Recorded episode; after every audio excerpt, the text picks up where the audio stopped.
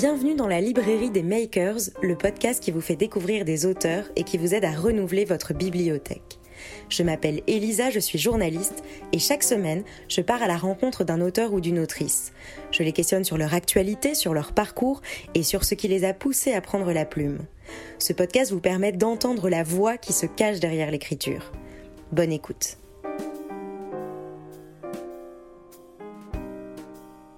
Bonjour Philippe Bruno. Bonjour Elisa. Je suis ravie de vous accueillir dans la librairie des ah ben, Makers. Moi aussi, je suis ravi de découvrir la librairie des Makers qui a l'air passionnante. Pour votre livre Pourquoi c'est si compliqué l'amour aux arènes? Et alors une première question, c'est que au départ du livre, le premier chapitre, vous parlez des primates et vous présentez ces primates un peu comme un comme un paradis finalement c'est un paradis un peu perdu actuellement et, comment est-ce qu'on pourrait euh, qualifier cette sexualité primate? Alors si je parle des primates, c'est que moi j'ai une double casquette. Je suis un psychiatre qui, qui s'occupe surtout de couples. Je m'occupe de problèmes de sexualité que j'enseigne à l'université et euh, je vois des couples en difficulté. Mais de formation première, je suis anthropologue. Alors, cette formation première m'a amené à réfléchir pour comprendre qu'est-ce qui est humain dans notre sexualité humaine, qu'est-ce qui est animal en nous, et les questions que je vais me poser auxquelles on va répondre, ben c'est un petit peu ça. C'est-à-dire que oui, nous avons des difficultés, mais nous venons quand même, il y a 5 millions d'années, on va dire, nous étions primates, un peu avant les chimpanzés, dans ce monde où il n'y a pas de viol, il n'y a pas d'inceste, il n'y a pas de reconnaissance de la paternité, donc il n'y a pas de couple et pas de famille, dans lequel il y a de la jouissance sexuelle, et comment en est-on venu aujourd'hui à être dans un monde où il y a de la guerre un peu partout, il y a de la violence, il y a des tensions, alors qu'on a aussi inventé quelque chose d'extraordinaire qui est uniquement humain, c'est l'amour. Alors comment c'est possible? Alors déjà, je pense qu'il y a quelque chose de très très important, c'est cette notion de paternité. Oui, euh, quelque chose. Alors, tout ce que je dis, c'est pas de l'invention, c'est pas moi ayant vu, j'ai vu plus de 1000 couples, c'est pas ça qui permet de, qui me permet de dire ça. Euh, dans ce livre, d'ailleurs, j'explique exactement des choses que l'on sait très bien au niveau anthropologique. C'est-à-dire que nous venons d'un monde où il n'y a pas de reconnaissance de paternité parce que chez les mammifères, comment voulez-vous qu'une femelle, pendant une une femelle de chimpanzé par exemple, pendant une période de chaleur où elle va s'accoupler 40, 50 fois pendant quelques jours pour augmenter la fécondité, alors vous me direz 40, 50 fois ça paraît énorme. Oui, mais attention, l'accouplement chez chimpanzé dure 10 secondes. C'est génétiquement programmé. Chez Bonobo, qui est le chimpanzé nain, beaucoup plus longtemps, ça dure 15 secondes. Donc il y a des copulations multiples et une petite astuce, tiens, qui va amuser les auditeurs, c'est-à-dire que pourquoi euh, ces chimpanzés ont une copulation très courte, ils ont un mécanisme que nous les hommes, que moi en tant qu'homme j'ai, c'est que lorsque nous éjaculons, eh bien nous perdons notre érection. Eh bien, ça sert à quoi? Mais Chez ces chimpanzés, ils ont le même mécanisme. C'est tout simplement qu'à ce moment-là, ils sont obligés de se retirer pour que vienne un deuxième partenaire, puis un troisième et un quatrième. C'est-à-dire qu'en une quinzaine de minutes, une femelle peut s'accoupler avec 10, 15 partenaires. Ça m'étonnerait que les femelles humaines aimeraient que ça se passe de la même façon. D'un autre côté, c'est ce qui gêne aussi notre sexualité humaine, dans lequel quelquefois on aimerait, homme ou femme, que cette sexualité se poursuive sans s'interrompre. Donc on a des stigmates de la sexualité animale et à partir de cette sexualité, on va essayer de vivre notre sexualité humaine avec le fait très compliqué, c'est que nos deux sexualités n'ont pas été faites pour vivre ensemble et c'est ce que je vais expliquer pour permettre que si nous avons des difficultés, notamment d'excitation, un homme est très vite excité, une femme l'est moins, eh bien on arrive à trouver un, moyen, pas un moyen terme, on arrive à trouver un moyen d'épanouissement pour les deux me devancez au niveau de mes questions, mais c'est aussi intéressant. J'aimerais aussi qu'on parle de, monogamie et voilà et de tout ça.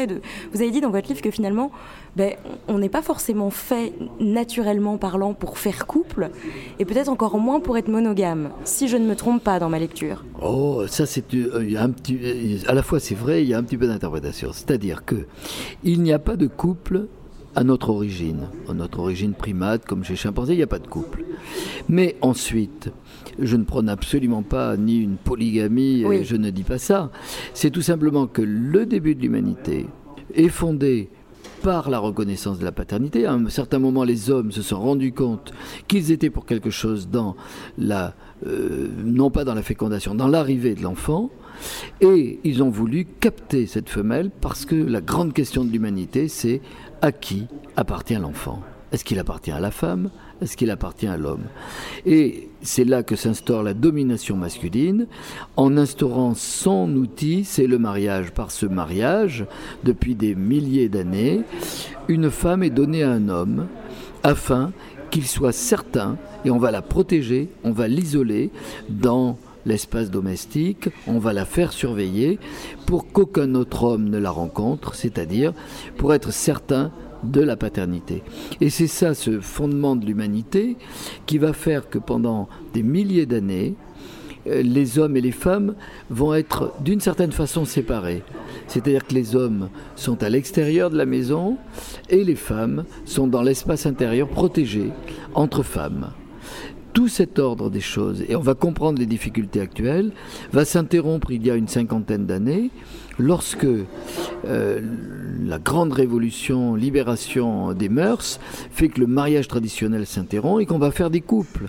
C'est-à-dire que par exemple un homme et une femme vont être ensemble, vont décider de leur vie, c'est très nouveau, mais c'est peut-être la première fois qu'un homme et une femme sont en face l'un de l'autre, alors que depuis des millénaires ils ont été séparés et que des codes différents se sont instaurés, c'est-à-dire que les femmes ont une langue des femmes, les hommes un une langue des hommes, et nous sommes les premiers à être en face l'un de l'autre et à ne pas être compris. Regardez, une grande question que tous les hommes ont entendue et que toutes les femmes ont prononcée. J'en ai assez. Je t'ai dit dix fois la même chose. Et tu n'as pas compris. Ou tu ne l'as pas fait. Ma meilleure amie, la moitié de la phrase, elle a compris.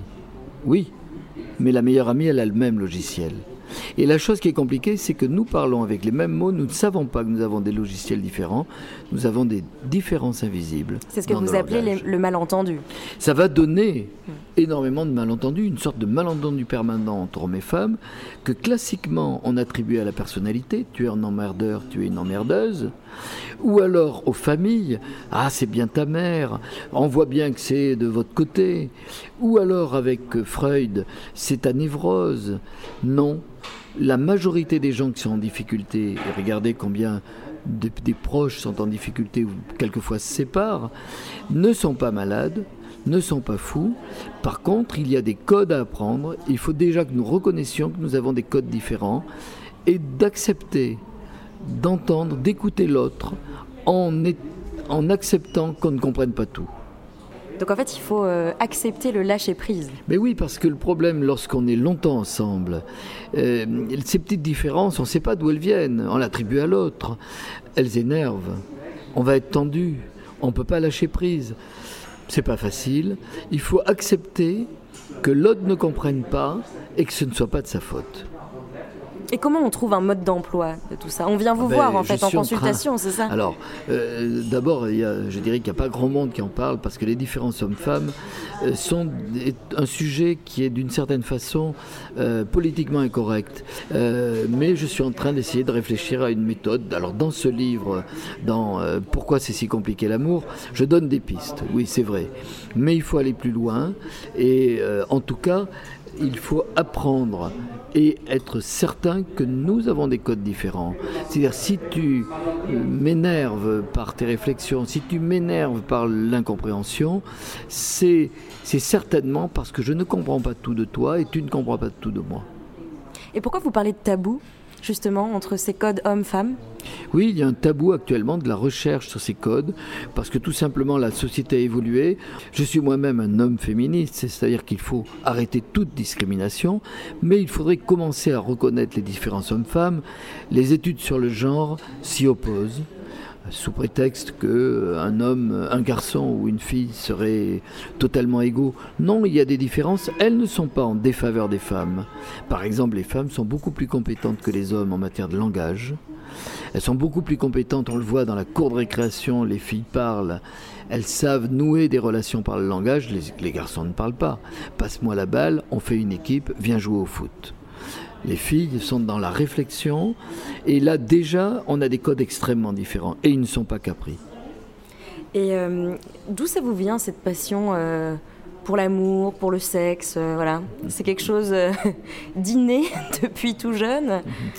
Alors c'est vrai que euh, certainement que des expériences personnelles euh, m'ont amené à m'interroger pourquoi telle ou telle chose marche pas? Euh, essayer de comprendre ce qu'est le couple. Oui, certainement que j'ai beaucoup réfléchi à la façon dont le couple s'individualise de la famille. C'est le grand mouvement qui s'est fait dans les années 1970 en Occident, c'est-à-dire que le couple est né de l'autonomie de la famille, c'est-à-dire qu'à ce moment-là, c'est un homme et une femme, deux hommes entre eux ou deux femmes entre elles, qui vont faire couple en, étant autonomes des ascendants, ce n'est plus les parents qui décident, mais aussi en étant autonomes des descendants. Et on sait combien les enfants sont un empêchement à l'amour, souvent, donc il faut savoir s'autonomiser, c'est certainement un des éléments de la réussite du couple. Et ce serait intéressant aussi qu'on parle de pudeur, parce que ça, ça a beaucoup changé et c'est... Euh, Alors la pudeur est une invention humaine, c'est quelque chose d'assez étonnant. Euh, les animaux ne connaissent pas la pudeur. Par exemple, chez les grands singes, qui sont de vrais proches cousins, euh, chez chimpanzés, on fait l'amour au su et au gré de tous. Il y a une éducation à la sexualité. Certains sont là pour montrer comment on fait. Et puis les humains inventent la pudeur. C'est-à-dire que l'on va cacher toute intimité.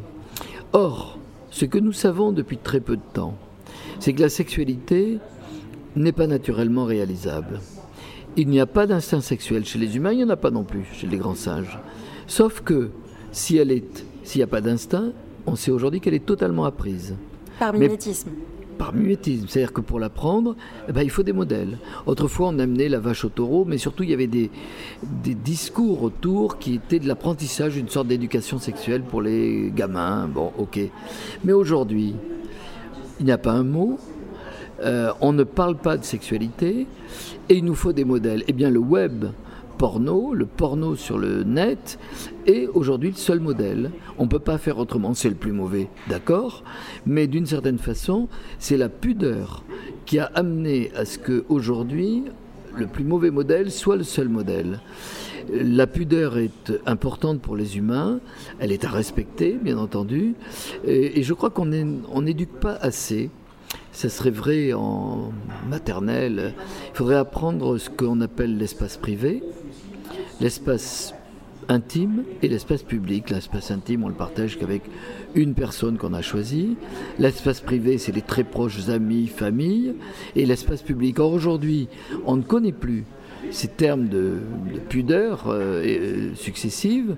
Et par exemple, dans le métro, euh, dans un bus, dans quelqu'un avec un téléphone portable peut parler à 30 cm de vous d'une situation intime.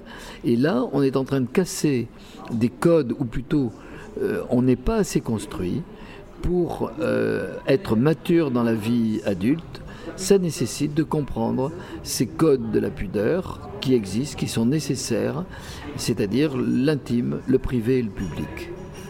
Et euh, peut-être une, dernière question, qu'est-ce qui vous a donné l'envie d'écrire ce livre? Vous en avez déjà écrit beaucoup sur euh, sur le sujet, entre guillemets, même si voilà, le sujet est, très large et jamais euh, épuisé, je pense. Mais qu'est-ce qui vous a donné envie de prendre la plume pour celui-ci? Il se trouve que j'ai écrit beaucoup de livres qui sont des étapes de la réflexion. J'ai écrit plus de 40 livres, c'est, euh, je pense ça à un moment donné. Euh, l'an dernier, ce livre m'est venu très vite, je l'ai écrit en moins d'un mois, parce que il y a 20 ans que je le porte.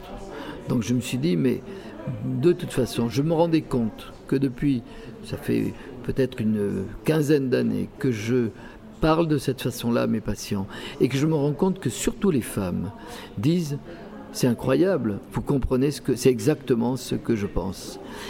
Et c'est vrai que moi en tant qu'homme, je ne comprends pas plus qu'un autre, je suis pas plus malin qu'un autre, sauf que j'écoute des femmes et des hommes depuis 30 ans et je me rends compte de ces différences qui sont compliquées à comprendre mais à chaque fois, cet encouragement des femmes en disant euh, mais c'est exactement ce que je pense et l'interrogation de l'homme en face qui ne comprend pas ce que l'on dit m'a amené à dire il faut absolument écrire quelque chose qui est une étape intermédiaire d'ailleurs. Je vais en écrire un suivant qui va être beaucoup plus euh, clair et explicite. Ça c'est pas pas encore suffisant. Mais pourquoi c'est si compliqué l'amour? Euh, C'est parce que nous avons des codes différents au niveau du langage, au niveau du sexe.